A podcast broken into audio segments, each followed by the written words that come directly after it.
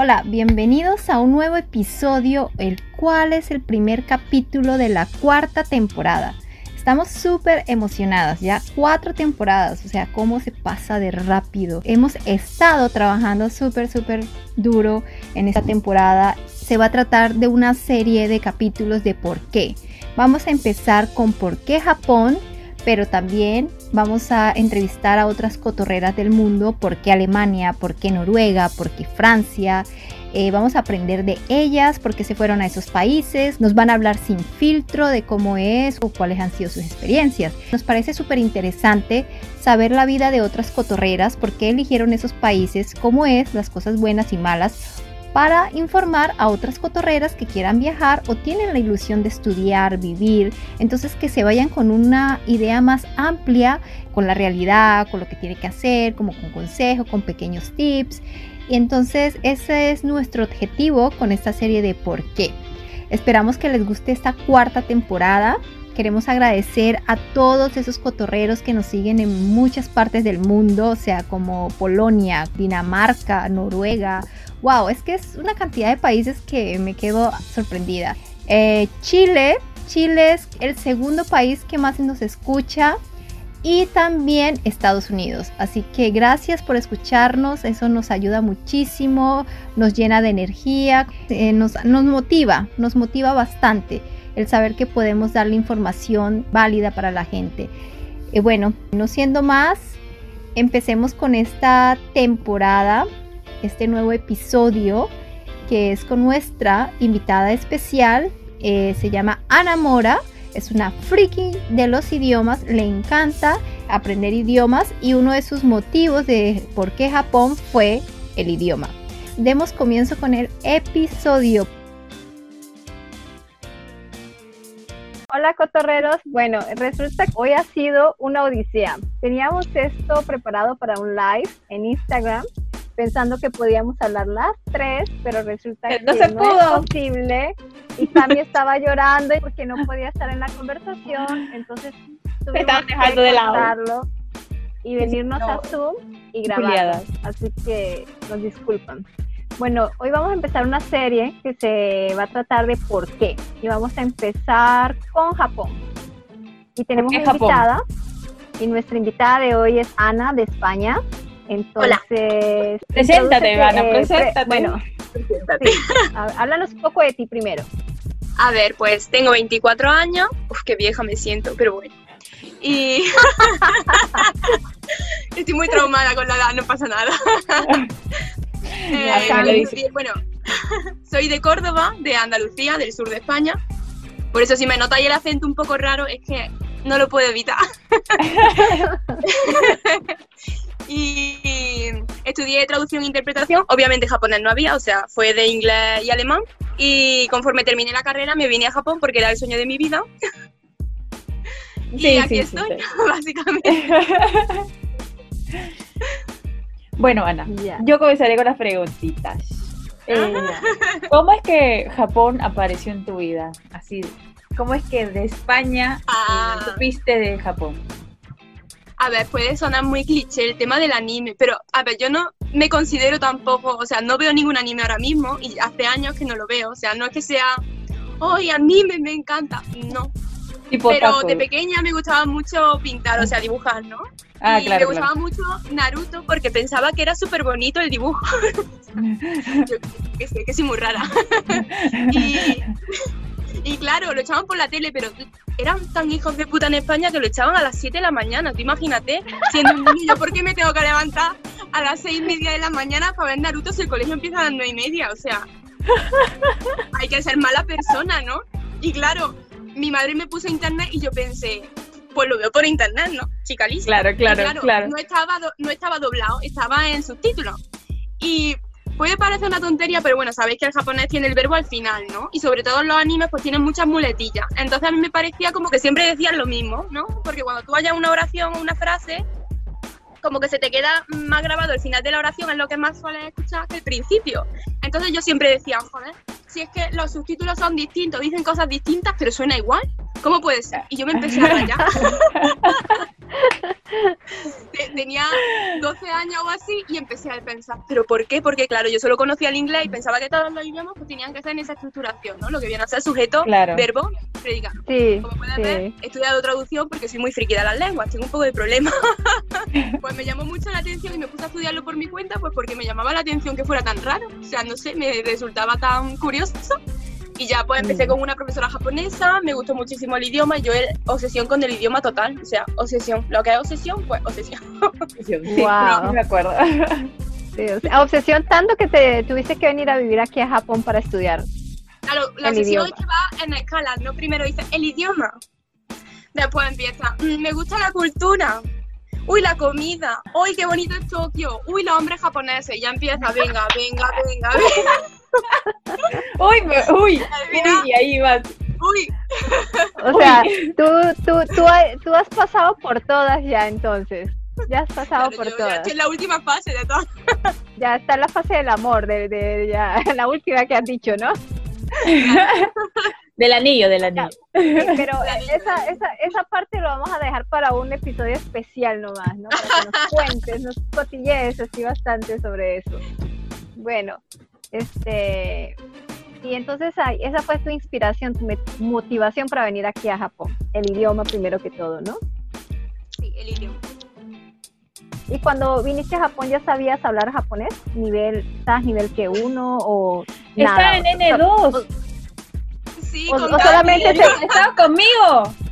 Sabía japonés a la perfección. ¡Wow!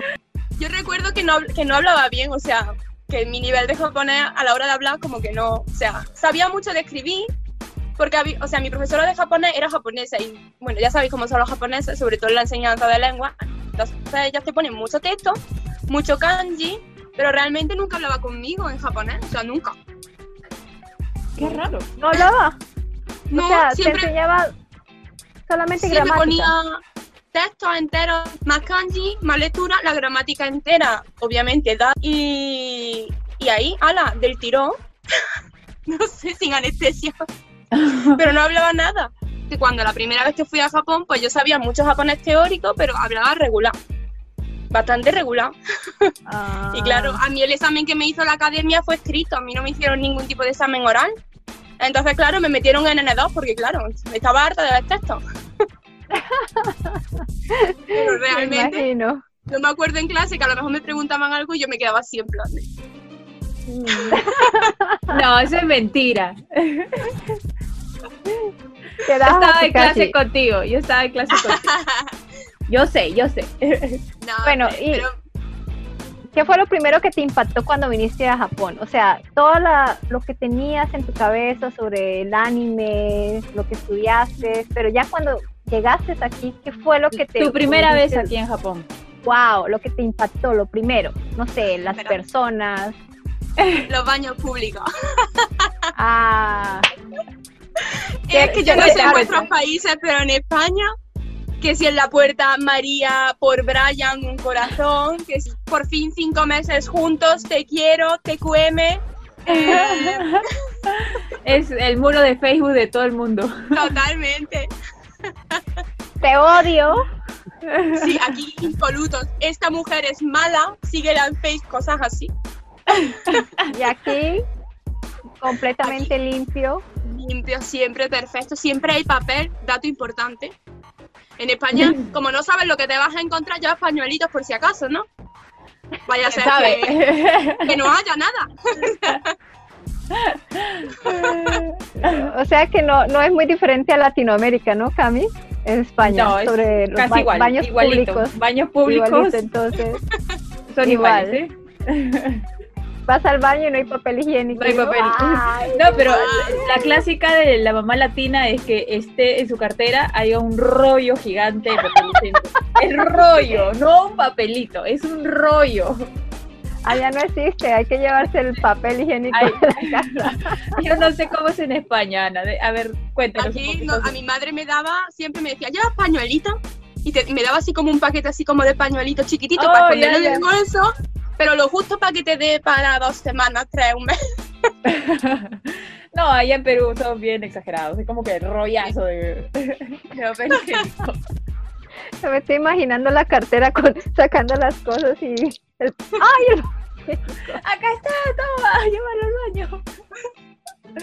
Siempre hay alguien que se le olvida y que tu amigo te salva porque lleva papel. Ojo, cuidado, que siempre hay un amigo ahí. El salvador. alguien tiene pañuelito y ocho sacan papel. Siempre lleva. Ya, eso fue lo primero que te impactó. ¿Solo fue eso o hubo otra cosa más fuera de los baños públicos? A ver, o sea, yo cuando vine del aeropuerto, el tren que yo cogí hacía cambio de, o sea, tenía que hacer un cambio de tren, un Norikae en, en Shibuya. Y claro, lo primero que vi fue el cruce. Y yo que vengo de, ah, Córdoba, que, es una ciudad pequeñita en el fondo, o sea, no, es Madrid, o sea, y, y, aun siendo Madrid no hay tanta gente, ¿sabes? o sea, no somos tantos. yo cuando vi tanta gente dije, madre mía, pero qué agobio. O sea, y ahora eso ya es natural. Que me impactó mucho lo rápido que amanece. En Japón. Pero en verano, pero en verano. Pero bueno, en verano, claro que yo vine en verano la Tú primera. Tú viniste en verano, claro. Sí. Que yo me acuerdo que eran las 5 de la mañana y era de ti. Sí. Ah, y claro, yo, solo, yo en España en verano tienes que esperar hasta las 8 de la mañana para que sea de día. Ah, sí. Claro, y porque nosotros ah, no es de noche hasta las 11 de la noche, bueno, nada, yo hablo de Andalucía, no del sur, me refiero. Nosotros hasta las 10 y media, 11 de la noche no hay noche, es de, tarde. Ah. Sí, yo he escuchado que en España, en España comen tarde también, ¿no? Cenan, ¿no? Como a las 9 de la noche. A las 10 de la noche, una cosa así. Wow. Claro, y yo la primera vez que entra mucha luz de la ventana y yo pensé, Dios mío, si yo me he puesto la, alarma en el móvil, ¿por qué no, no, me ha, no me ha sonado? O sea, voy a llegar tarde a la escuela, que era mi primer día, y claro, súper acelerada, me vestí pensando que llegaba tarde, sin mirar la hora ni nada, y cuando me quiero dar cuenta eran las cinco y media de la mañana. Pero es que hacía un sol como si fueran las 12 del mediodía. Súper Pero este año, pero este año está diferente, ¿no? ¿No te ha parecido? O sea, ya estamos casi entrando a verano y, Pero es porque está muy nublado, ¿no? O sea, está todo el rato lloviendo. No sé cuándo es de día, cuándo es de noche, todo me parece oscuro. Ay, llueve Pero demasiado, yo me despierto a las 5 de la mañana y está, está con luz. Ya es de día ya. Ya es de día. Sobre las 4 y media empieza... 4 y media, ¿no? 4 y media.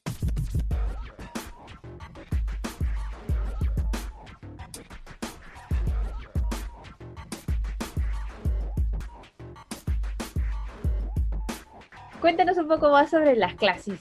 ¿Cómo te, ¿Qué te parecieron las ah. clases? Eh, bueno, todo, toda tu experiencia. Tu primera experiencia. Es que mi primera experiencia que fue contigo, yo recuerdo que no estudié nada. no estudiamos nada, es verdad. no estudiamos nada. era, a ver, era la primera vez que yo iba, ¿no? Yo estaba muy de, hoy Japón, hoy Tokio, hoy la comida, hoy el no sé qué. ¿Te acuerdas? Y claro, no estudié nada. Yo, yo no estudiaba y yo tan contenta, ¿sabes? Claro, después me presenté al Noke Fugokaku. A la, primera, pero después creo que diste otra vez, ¿no?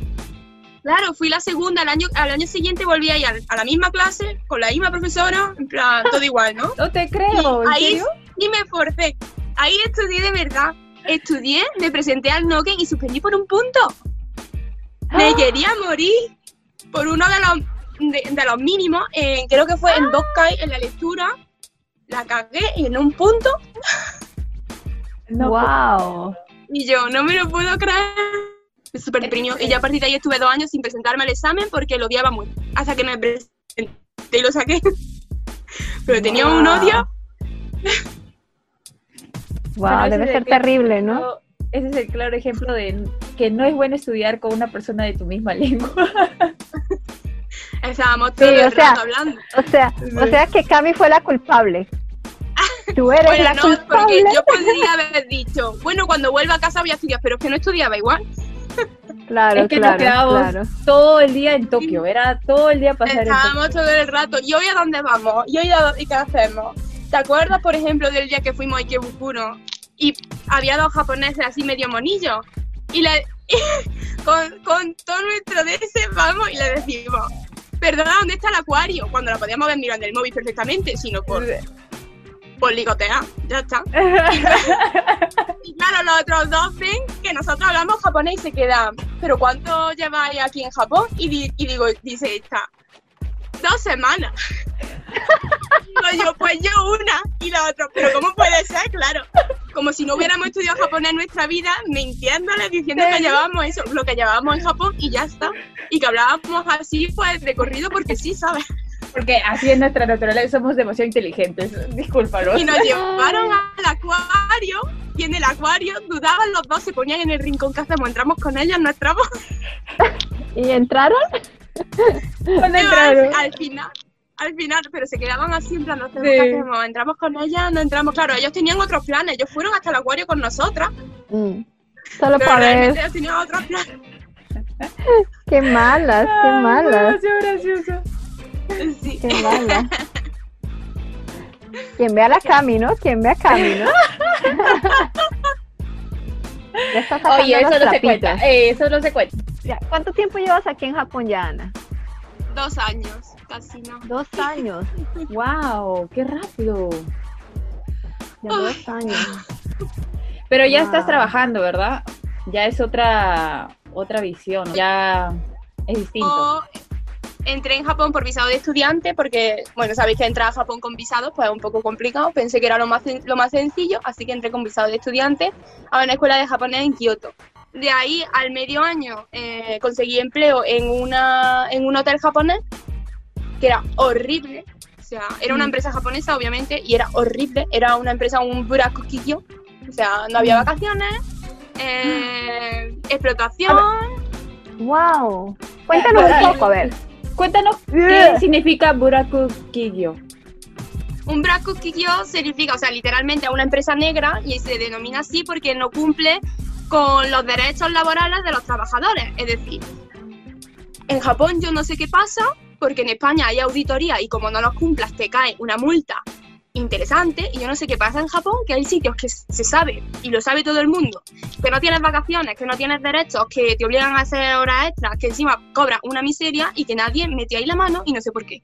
Pero lo importante es que con el coronavirus ha cerrado, el karma existe. estás feliz. Me alegro mucho, me alegro mucho porque era un sitio horrible, horrible, o sea, horrible. En ese sentido, o sea, tú cuando trabajaste ahí, fue tu primer trabajo aquí en Japón. O sea, había hecho Baito, pero como se en el primero. Ah, ya, como Shain. O sea, eh, ¿trabajabas haciendo qué? ¿Traductora o, qué? No, era eh, personal de, recepción, o sea, de pronto, ah, lo que la recepción de la, la administración. Ajá. Que esa es otra. Tratar a los japoneses como clientes es lo más horrible que hay en el mundo. cuéntanos, cuéntanos. Dínoslo a nosotras. Cuenta tu experiencia. A ver, ¿cómo es? A ver si te, apoyamos, porque te entendemos. Te entendemos. A, ver, a mí lo que más me llamaba la atención era que sí, obviamente hay cosas que puede ser culpa del hotel. Es decir, por ejemplo, que una persona salga y no, y no haya entrado el equipo de limpieza a tiempo, bueno, recepción no tiene la culpa, pero bueno, el hotel en conjunto ahí no ha sabido operar bien, ¿no? O sea, podemos decir que es culpa nuestra.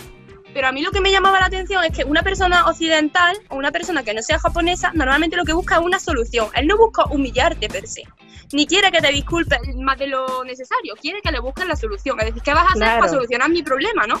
Mm, a partir de ahí, en plan, vamos, ni, ni, la, ni la quiere pagar contigo en general, o sea, en términos generales, todo esto en términos generales, que no quiero decir que todo el mundo sea así, pero bueno, en general así. Los japoneses no, los japoneses quieren arrastrarte, humillarte y si te pueden escupir en la cara, te escupen, ¿sabes lo que te quiero decir?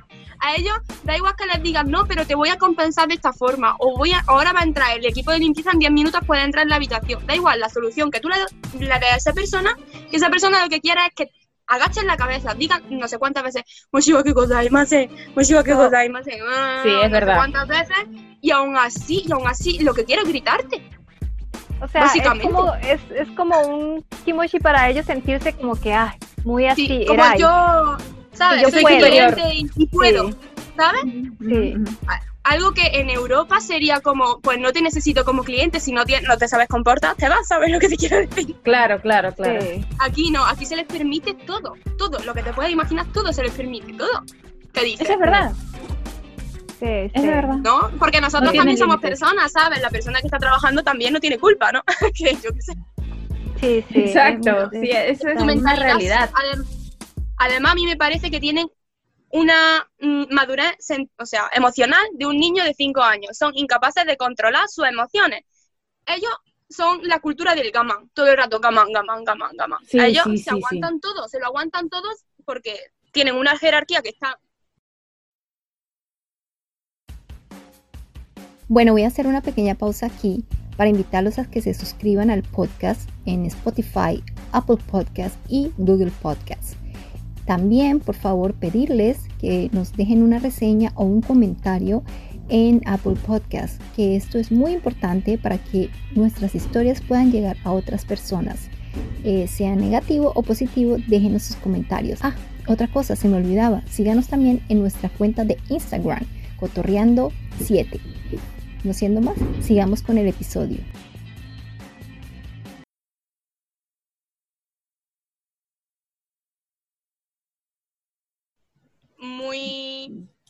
Sea, ya lo sabes, como que se ve muy rápido, ¿no? O sea, tú sabes quién está por encima tuya, quién está por debajo, eso está, eso no se mueve, es inamovible.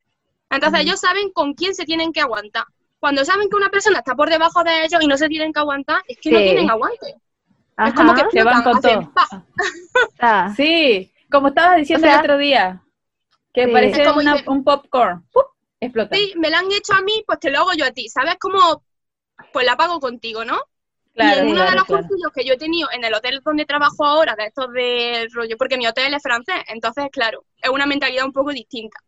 Y ahora hacemos pues cursillos de estos de cómo no debes de tratar a un subordinado, cómo no debes de hacer este tipo de cosas, porque a los japoneses, si no le dices que a un, subordinado no se le grita, le grita. Ellos no entienden el por qué sea subordinado. Mm, le puedo hacer lo que yo quiera. Ellos piensan que sí, cuando, o sea, no, es una persona más, ¿me entiendes? Pues en uno de esos cursillos yo me sorprendí mucho porque los japoneses decían, pues que nunca lo he pensado, como a mí me lo han hecho, yo cuando la otra persona hace algo más, en vez de pensar que es un error normal, pues... Grita. Pero tú eres tonto, pero ¿cómo puedes? No sé qué, pero unas cosas que, eh, ya te digo, lo que es Europa eso es ilegal, tú no puedes decir a una persona tú eres tonto porque haya entrado después de ti, Claro, ni en, ni en Latinoamérica. ¿Sabes? Pero esa tiene que hacer cursillo aquí especialmente en Japón para evitar ese tipo de comportamientos porque entre ellos está totalmente normalizado, ¿sabes? ¿Y es así con los ah. extranjeros también? ¿Con los extranjeros también? Por ejemplo, ¿a ti te, han, gritado o nos evitan? Evitan, No, no. Con los extranjeros saben primero que nosotros saltamos. O sea, si a mí me dice algo, te voy a contestar. No porque tú estés por encima mía, me voy a callar. Me llamas tonta, yo te llamo tonta. Sí, sí, sí, sí, exactamente. Nadie te va a callar. Tú le dices, Nani. ¿no? le dices Nani, pero con la mirada ya lo matas, ¿no? Nani. Ya, ellos ahí pues como que tiran para atrás. Y después aparte, esto ya pues tiene sus cosas buenas y sus cosas malas. Se hacen un poco al lado, ¿no? Como que no... En mi, en mi primer hotel, que era en la empresa japonesa, a mí me daba coraje que yo trabajaba mucho mejor que mucha gente y había muchos de ellos que, que de verdad eran inútiles, pero inútiles, inútiles, inútiles. De, que se primero entraron como Shine y los tiraron a Baito porque no eran capaces de trabajar. O sea, el nivel de en la periodo de prueba suspende. Cuando había cualquier movida de, pues JTV tiene que llamar para no sé qué, no sé cuánto, a mí nunca me decían nada, sabiendo que yo hablo japonés y que no he tenido problemas de comunicación en ningún momento, a mí no me decían nada, solo se lo decían a los japoneses. Y claro, si era, llamaban al teléfono, yo lo cogía y era JTV, yo era la única que no sabía de qué iba el tema. Y claro, me dejaban así como al lado de, bueno, no la vamos a meter porque, claro, pobrecita, ¿no? Ah, ¿Sabes? La mentalidad de, bueno, y si no se entera o y si no lo sabe. Que es verdad que en algunos sentidos dices, bueno, me protegen, ¿no? Pero en otro sentido también es verdad que dices, jo, es que no puedo tirar, o sea, nunca voy a poder tener un cargo mejor porque es que siempre van a estar pensando que es que no puedo, ¿sabes? Ajá, claro. Como que no, no pertenezco, ¿no? O sea, tú fuera.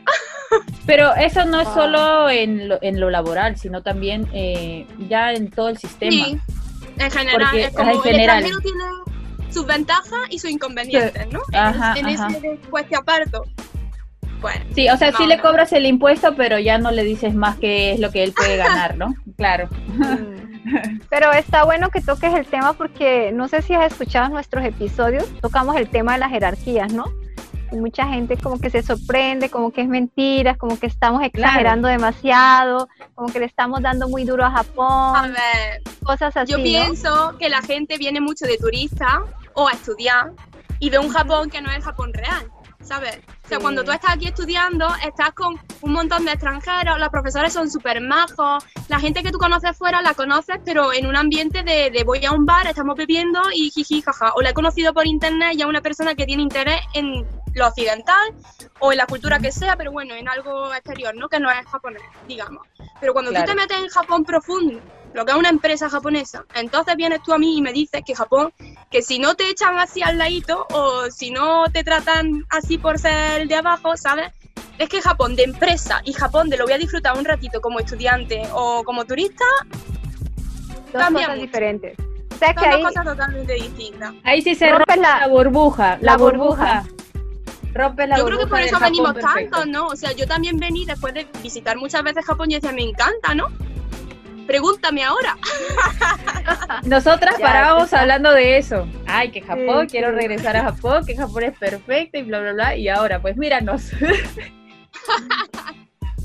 o sea, y hablando sobre las jerarquías, que, sobre el tatemae, ¿qué opinas sobre el tatemae? Ya que tocaste el tema. Pues es que podemos pensar que yo soy cortita, que puede ser. Yo creo que también eso afecta. A mí si no me dicen las cosas, ni ahí estoy. Es que no, no se me pasa por la mente. A esta altura, pues a lo mejor pienso, cuando me dicen, ay, sí, me encantaría ir este día no sé dónde, y dices tú, no va a venir, ¿sabes? Porque si no te dirían sitio, fecha, bueno, ya sabéis cómo son, ¿no? O te dicen, ay, sí, ¿por qué no? Ya lo miraremos. No. Hasta ahí llego, pero ya a partir de ahí me busca con cosas más complicadas de esto lo he podido sentar mal, o el no sé qué, o el no sé cuánto. Es que yo, de verdad, soy, además, yo no sirvo para eso. A mí me, preguntan en mi empresa, se ríen mucho, se ríen mucho conmigo porque me preguntan y yo digo las cosas. A nosotros también nos pasa. No se mentir. Somos muy sinceras. A veces se quedan como súper shock, ¿no? Sí, pero sí, sí. lo digo a mala. O sea, no lo digas de esa forma. No te dice mucho toakaru y desde Yasashiku. Yasashiku de onegai.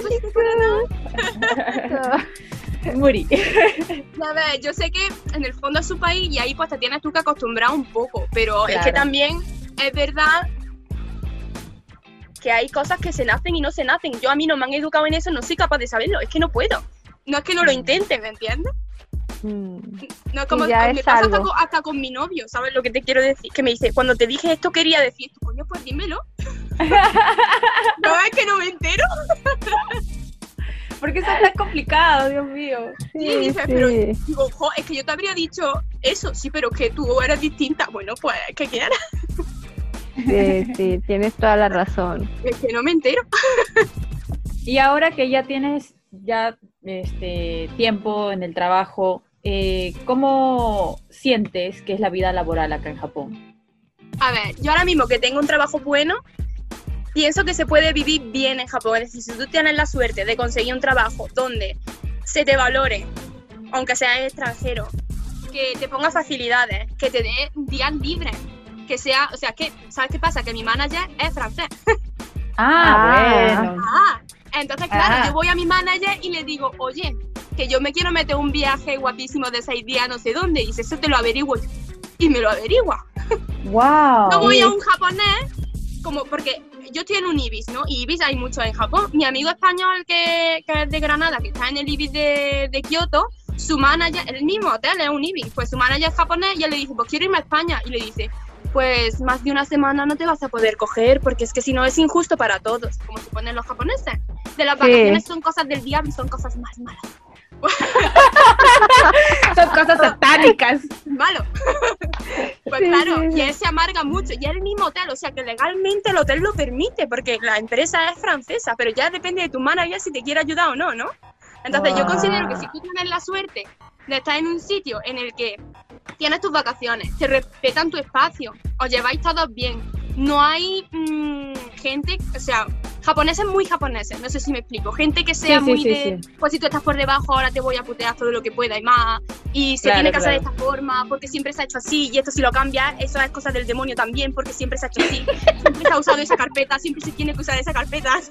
y así, me encanta, me encanta, me encanta, cosas del demonio. Para ellos es como satánico, ¿no? Yo me acuerdo de, verdad. mi otro hotel que le decía, pero manager, esta carpeta no sirve para nada. Y te decía, sí, pero ha estado aquí siempre. Como si le tuvieran cariño a la carpeta. ¿Y qué más da si no la usas? Tírala, ¿no? O sea, ocupa espacio, no sé.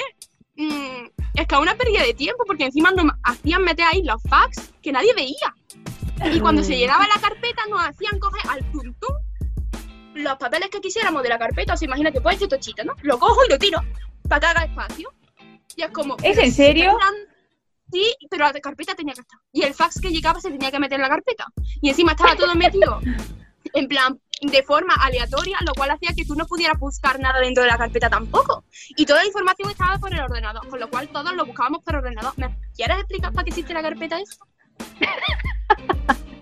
y yo se lo dije dos o tres veces y las tres veces como, mmm, de Monet, mmm, ずっと前からこういう感じでやってきたからね。¿Qué puedo hacer? Sí. Siempre, dicen, siempre empiezan con el mmm, demo. Siempre. Sí. Es que siempre ha sido así. Le tienen pánico a cambiar las cosas. Pero sí, es verdad. sí, le dan pánico. Yo creo que pasan estrés real. Sí. De, de decir, oh, la carpeta no va a estar mañana cuando venga, ¿sabes? Sí.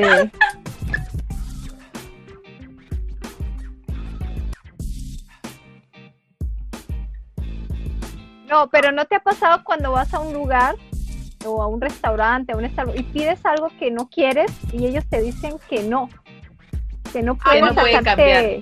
Por ah, decir, no quieres, no quieres lechuga, no quiero esa lechuga, quiero el resto de la ensalada, pero no quiero la lechuga y ellos se quedan mirando como no se puede. No.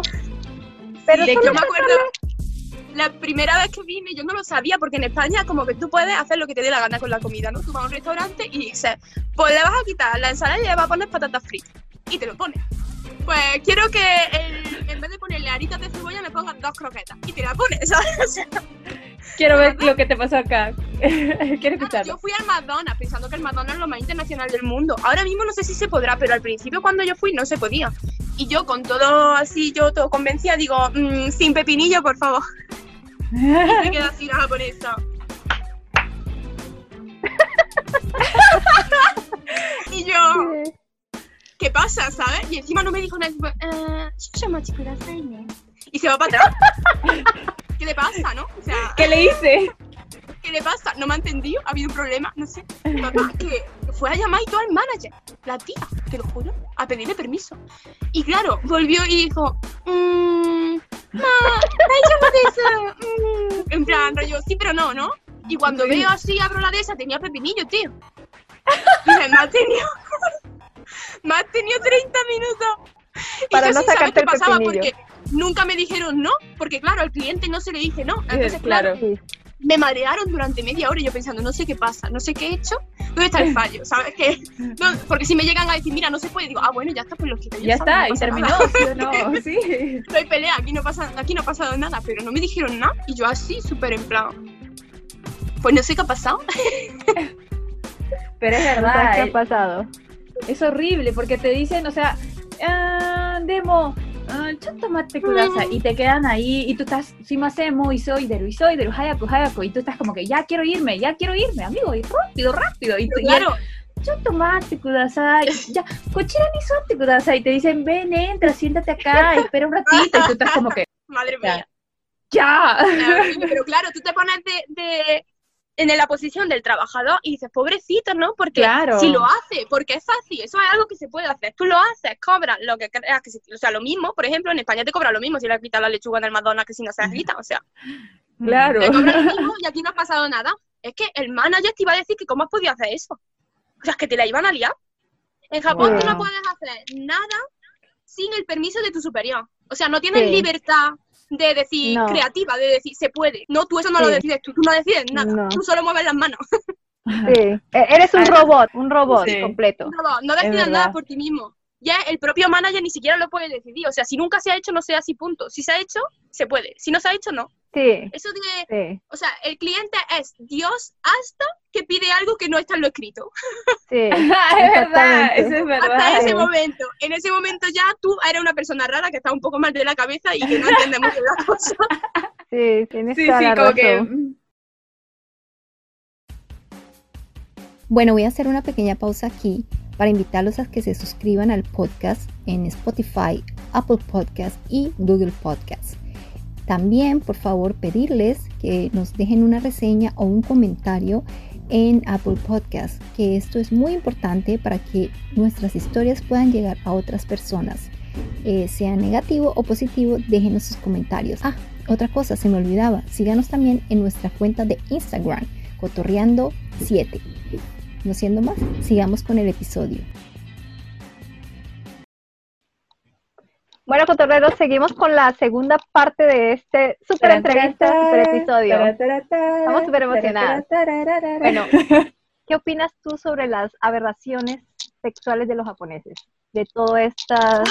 Cuéntalo, amiga, cuéntalo. Yo pienso que, en mi opinión, como todo en esta vida, ¿no? Pero que están tan reprimidos sexualmente que después les salen una, unos fetiches un poco extraños, ¿no? Sí. sí. Por ejemplo Aparte de, bueno, de que ahora lo diré lo de las tiendas y tal que hay aquí, en Tokio sobre todo, mi ex, por ejemplo, tenía fetichismo con los dientes. What the fuck? O sea, tenía en su casa un espejito de estos de dentista para mirarte las muelas. ¿Ya? Te lo juro, te lo, te lo juro. Jodas, no jodas, qué miedo. Claro, decía, vamos a jugar a los dentistas, tío, y yo. Ah, ok. Pero es que con eso a él ya se podía correr y todo, era... Duró un poco la relación, como podéis imaginar. Sí, sí, sí. Yo me imagino que saliste corriendo. Wow, eso nunca me lo imaginé. No me lo esperaba tampoco. Además, yo llevé en su momento, cuando, no sé, 15, 14, 16 años, el aparato típico, los brackets, para tener los dientes alineaditos y tal. Y claro, empezaba, ay, qué, qué alineados tienen los dientes. oh, qué sensual. porque claro, ellos en general no se ponen aparatos, ¿no? Entonces lo suelen tener montado Y claro, pues le, le flipaba mucho que tuviera los dientes así. que es unas cosas muy raras. Y ya te digo, después las tiendas aquí, por ejemplo, lo que son, lo, que se conoce como sex shop de toda la vida. en Akihabara sí, sí, súper famoso que es de siete plantas, ¿no? Mm, a ver, yo, yo soy una persona sexualmente muy abierta, o sea que a mí que me pongan ahí a venderme penes o tengas, que son las la páginas estas artificiales, mí me parece maravilloso, que todo el mundo disfrute. A mí eso yo no tengo problema ninguno. Ahora, que en las paredes pongan fotos de niñas desnudas, vistiéndose los trajes que ellos mismos venden, porque si a una, una persona, a una muchacha que a ellos le interesa, viene a la tienda y quiere comprar un vestido de eso, le dicen, bueno, eh, si posas para nosotros, te hacen la foto y la ponemos aquí en la pared con todas las demás, te damos el vestido de forma gratis. A mí eso me parece, primero, mm, súper pedrasta y súper machista, ¿no? El hecho de, eso, de que verla simplemente como un objeto sexual, ¿sabes? Porque yo fotos de hombres todavía no he visto ninguna. El día que la vea podrán decirme algo, ¿no? Pero hasta entonces... Pero lo peor de todo es que las chicas se dejan también, claro. O sea... Digo mm. que el machismo que hay, por ejemplo, en mi país, con el que hay aquí, es muy, es muy complicado, ¿sabes? Claro, claro, claro. O sea, ellas mismas... Hay, Como que aceptan su realidad, ¿no? No es solo que la acepten, sino que hay muchas japonesas que incluso, o sea, lo prefieren, ¿no? El hecho de que, por ah. ejemplo, socialmente el hombre tenga una carga muy grande económicamente, de que tiene que tener un buen sueldo, de que tiene que estar constantemente fuera de casa. Y mejor que esté fuera de casa, porque ellas no quieren que el marido esté en casa. Sí, no quieren. Es verdad, eso es verdad. Eh, eh, y a ellas prefieren estar en su casa con sus cosas, con sus niños y su el sueldo del marido, ellas mismas son las que cogen y dicen, pues tú tienes para gastar este mes y lo demás lo cojo y lo administro yo. ¿Sabes? Sí, sí, sí. Es, un, como una superioridad ahí que le da la mujer en su casa que yo creo que hay muchas que no quieren perderlo. Yo, yo tengo amigas japonesas que tú hablas con ellas y dices, yo lo que quiero es dar un pelotazo. Casarme con uno que tenga un sueldaco y no tener que hacer nada en mi puta vida, ¿sabes? Quedarme en mi casa viendo la tele y ya está. Esa es su aspiración. Pero es así, ¿Sabes lo que te quiero así. decir? Guay, ¿no? De decir, pues estoy en mi casa y ya está. No tengo que hacer nada, Em, no tengo que trabajar. ¿Esto es machismo? Pues claro que sí, porque hay una desigualdad estructural muy grande entre hombres y mujeres. Y hace tanto que el, el campo laboral, cuando tú quieras, por ejemplo, meterte en un trabajo, te pregunten cosas como, ¿estás casada? ¿Tienes pensado tener hijos? Por ejemplo, Sí. que eso Mm. en España es ilegal, que te lo pregunten. Pues aquí lo preguntan. Yo no sé si será ilegal o no, pero lo preguntan. Sí, te preguntan ¿Sabes? cuántos años tienes y por qué no te has casado, ¿no? Porque Sí, casado, hasta se ve casarte, raro. ¿Tienes pareja? ¿Vives con tu pareja? Sí. Esa es cosa personal, o sea. Porque ellos mismos tienen en la mentalidad de es mujer cuando se case, deja la empresa, nos deja tirados y se va a ocupar a su casa. Ah, es la mentalidad que hay. mm, Y cuando tú te casas, y si- aunque sigas en la empresa, ya es como, bueno, como va a estar ocupada en otras cosas, ya no puede ni siquiera ascender ni tener un mejor puesto, porque claro, es que ella ya va a querer volverse pronto a su casa para ir con su hijo y, ¿sabes? En plan, es como que tu carrera terminó, ¿no? Mm. Bueno, y eso si tienes la suerte de tener una empresa que te dé baja por maternidad, que en los hoteles, por ejemplo, no hay. no te creo. Ahí me dijo mi manager, esto es Japón y tú- aquí lo que hay son dos días. Y yo, dos días. Uno para parir y el otro para pa Pa' descansar. cosas. ¡Está loco! Colega, Qué pero eso no es lo peor. Dice, bueno, por luna de miel tienes dos semanas. Porque tengo dos semanas para luna de miel y después tengo dos días para parir. Pero bueno, es que Es que es, en es dos más semanas tienes... a decir, bueno, como es un tra- como es algo que sufre la mujer y aquí no hay representación femenina en la política porque no la hay, es de los países No. con menos representación femenina, Sí. pues son temas que no se plantean. Como los japoneses tampoco no son de quejarse, ¿sabes? De decir, pues me voy a la calle y me voy a poner y voy a montar una manifestación que vaya a... No. No Sí. hay, no hay. Hay No hay. poquito. El tema de, de- de la anestesia en el ginecólogo. Es decir, si tú vas a parir en Japón, ¿la anestesia la pagas tú o no tienes anestesia? Y la tienes que pedir, o sea, lo que es con antelación, unos meses antes y pagarla antes. Yo te digo una cosa, si el hombre fuera el que pariera, habría anestesia para todos. Yo te lo puedo Sí. decir. Pero como somos nosotras, te dicen, es que si te duele cuando pares, quieres más a tu hijo. Y dices, una mierda. Yo me partí la pierna y no la quiero más que la otra, ¿sabes? Porque me duele más. Está muy buena. Sí, es, es horrible. Hay demasiada desigualdad, el machismo.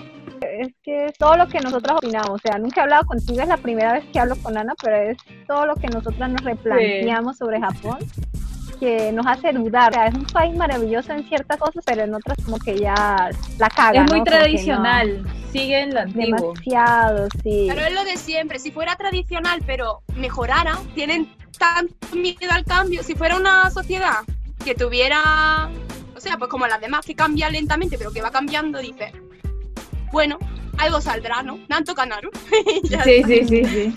Pero claro, tienen tanto pánico a cualquier cambio que es que no, no es constante, van cambiando, no salen cosas nuevas, no, no se plantean el- cosas. Es como el tema de los zapatos, cuando salió el movimiento lo del futu.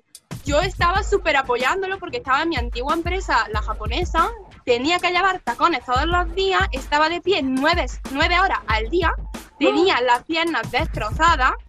Mis compañeros llevaban zapatos cómodos, pero yo tenía que llevar tacones. Y yo te juro que me dolían las piernas y los pies, pero que me echaran las cremas que yo me echara, yo es que yo pensaba, yo no puedo seguir aquí porque es que mm, me van a tener que amputar las piernas. O sea, me dolía hasta cuando dormía. Estaba durmiendo y no me, me sentí y sentía dolor en las piernas así como palpante, ¿sabes? O sea, Claro, claro, Sí. sí, sí, sí. sí. horroroso. Y, y hubo el movimiento. ¿Y qué dijo el ministro de Trabajo aquí en Japón? Que, ese traba- que esos zapatos eran necesarios para las mujeres para poder realizar un buen trabajo. O sea, ellos más lo pensaban por la estética, para que se vean bonitas, arregladas. Pero es que ya entramos en por qué ellos no se maquillan, no llevan tacones, importa más la calidad de su trabajo y yo solo me quieren para dar buena imagen. Sí, Porque te quieren para eso, todo lo demás les da igual. sí. tío. Yo tengo un cerebro, tengo cosas, ¿sabes? En la cabeza, no sé, soy un ser humano, tengo valores, no sé, ¿sabes? No soy solamente... Pero como Pero dices, no, ajá, es este, aquí todo es imagen, todo es este, más El el más importa este tu, tu estilo o tu forma de verte que lo que tienes adentro. Eso también en el fondo quema mucho, ¿sabes? O sea, si te has criado de otra forma, supongo que a ellos les dará igual, pero yo de pensar que, por ejemplo, ahora estás en un hotel, no me puedo hacer la uña nunca. O sea, estoy condenada a no hacerme la uña nunca. Que dices, es una tontería, pero ¿y si me apetece, por qué coño no me puedo pintar la uña? Claro. pero es que nunca, claro, no puedes. Porque trabaja, no puedes. Teñirte el pelo, no te lo puedes teñir, aunque sea un color normal. Si no es marrón, negro, que es el color que ellos tienen de forma natural, Ajá. Claro, sí, en los, en, los, en, los, en los colegios también es así, en el coco más que todo. Y lo primero que le dicen a las chicas, mi, mi prima, ella estudió aquí en el coco y su cabello era rubio, o sea, castaño tirando a rubio. Y se lo hicieron pintar. Yo me quedé como, ¿what? ¿Cómo así? Si es tu cabello natural, ¿cómo? O sea, no entiendo, no entiendo eso. Por eso. Parece una tontería, pero en el fondo, claro, pasa un año, pasa dos años y dices, pues me apetece. O sea, parece una tontería, pero cuando vaya a España me pienso teñir de rubio, me voy a poner la uña roja, pero porque me estoy aguantando todo. Tengo acumulado. Voy a hacer lo que nunca antes hacía. Me quede fatal, pero me da igual porque me apetece. claro, claro. Cuando yo llegué acá a Japón y era chiquita, estaba en el colegio, eh, yo ya tenía los aretes. Y allá en Latinoamérica es como que todas las niñitas tienen aretes. Ah, y acá yo entré al colegio y eh, yo entré, eh, claro. no puedo vivir sin aretes. No, aretes. Y entonces cuando yo entré al colegio, eh, los profesores hicieron todo un lío y le dijeron a mi mamá que no, que ella se tiene que sacar los aretes porque acá nadie utiliza aretes. Y mi mamá agarró y le dijo, mi hija no es japonesa. Yo no soy japonesa y yo no voy a permitir que ustedes vengan a, como que a restringir mi cultura y le dejaron, me dejaron, me dejaron estar con aretes. Pero mi mamá fue como que no a dejar mi cultura, mi cultura es primero. Pero, o sea, yo creo que si como que luchamos un poquito por nuestros sentimientos o por nuestra cultura más que todo, tal vez sí nos puede, como que pueden cambiar algo. Pero el problema es que ellos te dejan porque no les gusta la confrontación. O sea, ah, bueno, eso también, ¿no? Y dicen, vale, vale, vale, ya está, ya está, da igual, da igual, ¿no? pero en el fondo en su mentalidad siguen pensando que está mal. O sea, el problema de mm. raíz sigue ahí, que es que ellos piensan, todos tienen que ser iguales. Se dice aquí siempre en los colegios, el clavo que resalta se golpea. Sí, sí. eso es verdad, eso es verdad. Un poco de el pelo un poco distinto, lo que sea, es que tienes que ser como todo. Y si no lo eres, incluso los profesores se ponen en tu contra. Y si se meten contigo en el colegio, los profesores no te van a ayudar porque dicen, es que no es como los demás, ¿sabes? Es que está muy feo eso. A mi hijo también, él estaba en clases de kendo y aquí acostumbran los profesores, eh, ellos golpean mucho, dame. El, típico palmadita, ¿no? Entonces, una vez yo siempre asistía a las clases de él y viendo que él hacía eso con otros niños, pero lo hacía con la, espada. Y nada, me así posible, pero la impresión solamente de que le hacía así como está mal y como que lo empujaba para tirarlo al suelo por corregirle. Y entonces mi esposo fue y habló con él y dijo que con él, por favor, así como hizo tu mamá, con los aretes, que con él por favor no fuera a hacer eso, que esa no es nuestra cultura de estar, o sea, que nosotros ni lo tocamos para que venga otra persona a tocarle. Entonces con más que por favor no, o sea, él estaba siempre como reprimido porque quería llamarle la atención, pero yo siempre estaba de ojo también, ¿no? Estaba ahí así como la guardiana, ¿no? Cata es, pero está así. Pégale a mi hijo, pégale a mi hijo. Pégale. Y nunca, nunca lo, no, no le llegó a hacer nada, ¿no? O sea, sabemos que para ellos es normal, pero golpearlo no. Hasta allá no, ¿no?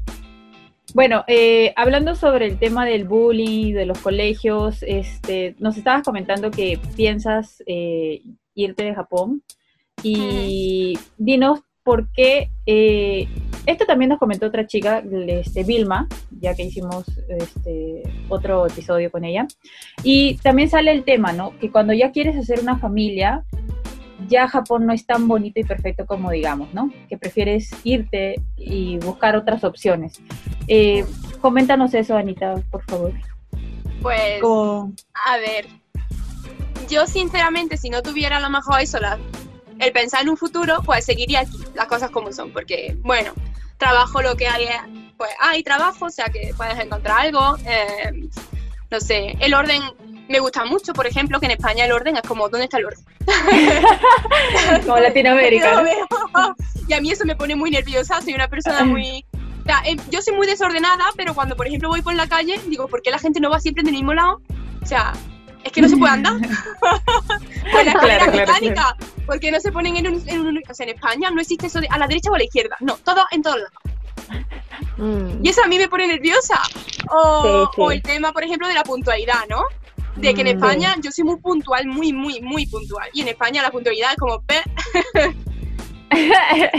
claro, sufro mucho porque soy la única, tío, y pues parezco rara y todo, ¿no? Pero después, claro, te pones a pensar un poco en el futuro y dices, Dios, es que si ahora quiero tener hijos, porque nosotras, yo creo que todas hemos sufrido algún episodio muy feo de racismo aquí en Japón, ¿no?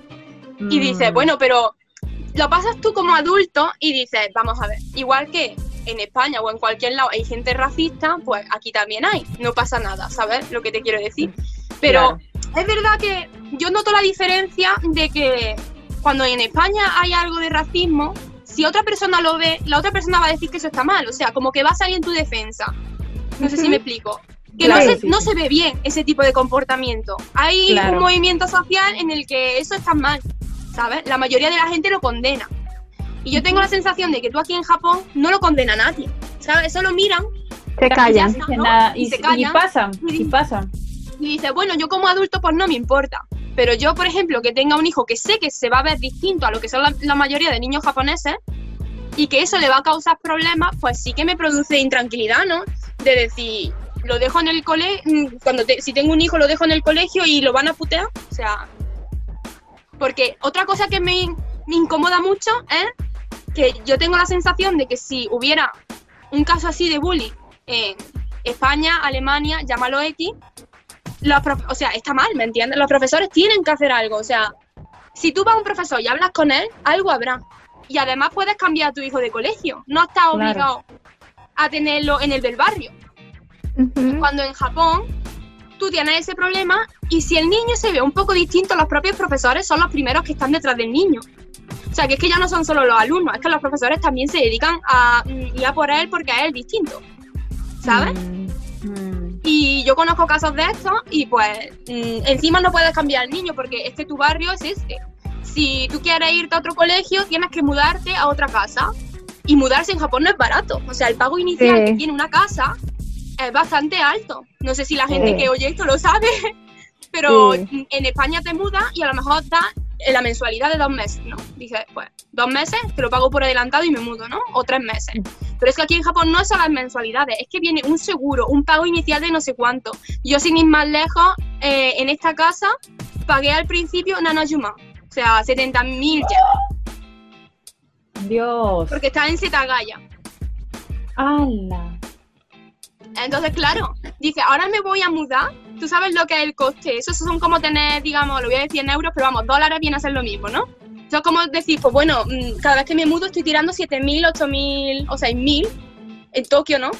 Dólares o euros, así, porque sí, porque me, tengo que mudar. Para que el niño se pueda cambiar de colegio. Si no, la gente lo que hace es meterlo en colegios eh, de estos internacionales, ¿no? Pero son carísimos. Mi amigo indio fue a un colegio de esos y era al mes los mil dólares. Solamente al mes. Y es verdad que en esos colegios no sufren discriminación, claro que no, porque son todos kiris, ¿no? son todos Pero no hay problema. Pero claro, ¿quién se lo pueda permitir? ¿Quién se permite ese tipo de colegios? Pues hijos de personas que trabajan en la embajada, eh, personas que a lo mejor las destinan a Japón, pero tienen un trabajo muy afianzado con un muy buen sueldo, rollo ingeniero, científico, mm. ¿sabes? Una persona de a pie, que tú vengas así a Japón rollo de, venga, voy a buscar trabajo no sé qué, y que seas normalito, tú eso no te lo vas a poder permitir y tu hijo tampoco. Mm, mm. Con lo cual, ya sabes lo que te toca. es caro, caro, es caro. Japón es muy caro, la verdad. Tal como ganas, tal como gastas. Sí, fue un poquillo justo.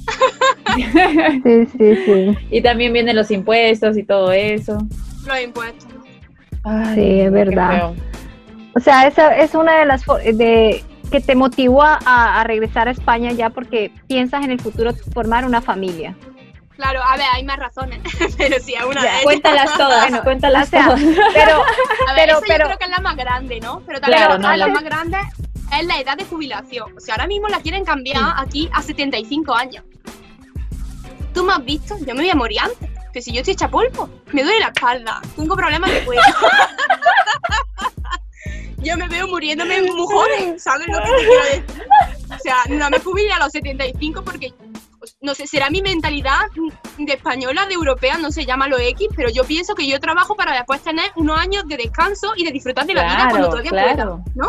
Yo no vivo para trabajar, es que no pueden hacerme vivir para trabajar, yo no quiero vivir para trabajar. Eso es lo que yo me pregunto, ese es, e, ese es mi, como que mi problema. Todos los días me levanto con lo mismo. Eh, voy a trabajar para quién? Para ellos, no para mí, no para mí. No estoy trabajando para mí, no estoy disfrutando nada. De trabajo, o sea, la primera vez que yo entré yo pensé, ¿quién necesita nueve horas seguidas? ¿Por qué? es verdad. Siete, siete, seis te lo compro, vale, me vale, siete, seis. Pero nueve, es que yo me acuerdo que yo me levantaba por la mañana, iba a trabajar y yo salía y era de noche. Sí, lo peor es que... Ya eh, ir al ah. supermercado, compra lo que te haga falta, hazte algo de cenar, dúchate, come y duerme. O sea, no te queda vida para que tú disfrutes, ¿me entiendes? No tienes calidad de vida en ese sentido. Sí. Calidad de vida, no hay calidad de vida. No hay. No hay calidad de vida. O sea, porque, o sea, tú puedes disfrutar, pero si te vas a un bar con tus amigos, por decir, a una fiesta, y tienes que madrugar como tú dices, sales que todavía está de noche, no, tu cuerpo no te da. Un día aguanta, pero siempre no te va a dar. Porque y además los amigos mismos no van a poder acompañarte. No siempre te van a Para quedar con ellos hay que echar una instancia, o sea, hay que quedar con un mes de antelación. A mí eso me pone muy nervioso. O sea, no puede ser nada espontáneo. Claro, en España dice, eh, me, queda, me ha quedado un hueco libre, ¿por qué no vamos a este sitio? Y la gente pues va tranquilamente, se toma algo y no pasa nada. Y aquí es como, aunque la otra persona realmente no tenga nada que hacer, es como que no, no le gusta porque se siente violado. O sea, vamos a ver, en mi, mi tiempo y tú ahora de repente me dices esto sabiendo que no te puedo decir que no de repente, es que no me puedo ni inventar una excusa, no me ha dado tiempo, es que, bueno, como le sienta fatal, ¿no? O sea, sí, sí, me sienta fatal, fatal. Sí, o si no es como que salen, pero están así apurados, ¿no? Como que, ya. Sí, de venga, ya, ya, ya, bueno, vamos, vamos, vamos. ya, okay, ya, hasta aquí nomás, gracias. Tú, pero es verdad, yo también soy así. Sí, ella es así también. Me está, me, me está contagiando, pues, está. Mucho tiempo vivir en Japón ya. No, este, o sea, pero tu pareja es japonesa, ¿no? Coméntanos qué piensa él sobre esto, o sea, sobre esa decisión tuya que, de mudarse. Yo se lo llevo diciendo bastante tiempo porque yo veía que, mm, bueno, que, vale, ganas bien en comparación con lo que se gana en España, pero no llegas a fin de mes, ¿sabes? O sea, yo, por ejemplo, con lo que gano viviendo donde vivo, no me llega bien el dinero. No sé si me explico. O sea, no me da dinero tampoco como para decir, quiero tener un hijo, lo puedo tener, ¿no? O sea, no.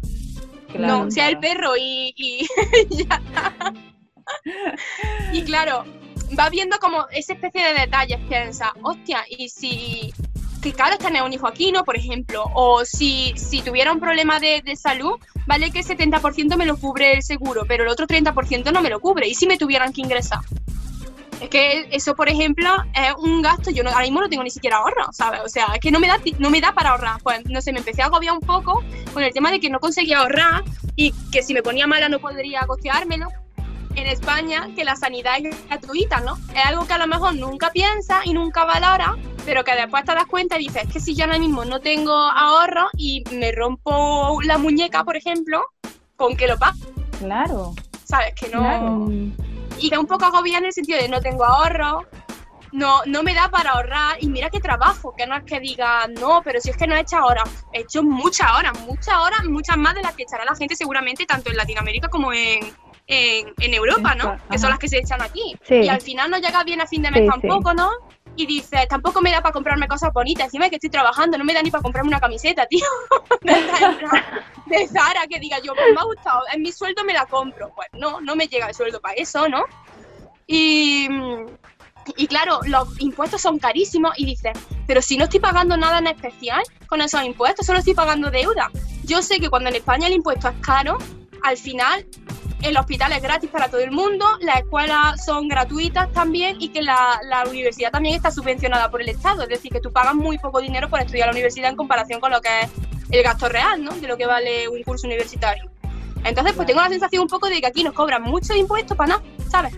Que no sirve mucho, no. Mm. Y claro, pues no sé, así pensando en un futuro, pues como que yo llevo ya un tiempo diciendo que yo no quería, en plan, un futuro aquí porque si me pongo mala no me lo puedo pagar porque mm, los sueldos son caros pero no te da tampoco para vivir muy bien con, lo que vale vivir en Tokio, ¿no? Eh, no sé, una serie así de cosas que pues no sé, me incomodaban, ¿no?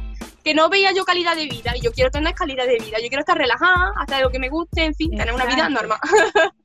y claro, claro, yo llevaba un tiempo diciéndoselo a él. Y él en principio, pues como buen japonés, no sabe ni inglés ni, ni español, obviamente, japonés. y, claro, él quería pues quedarse aquí y tal. Pero él, contra todo pronóstico, se empezó a agobiar en su propio país, porque al final los japoneses también se agobian.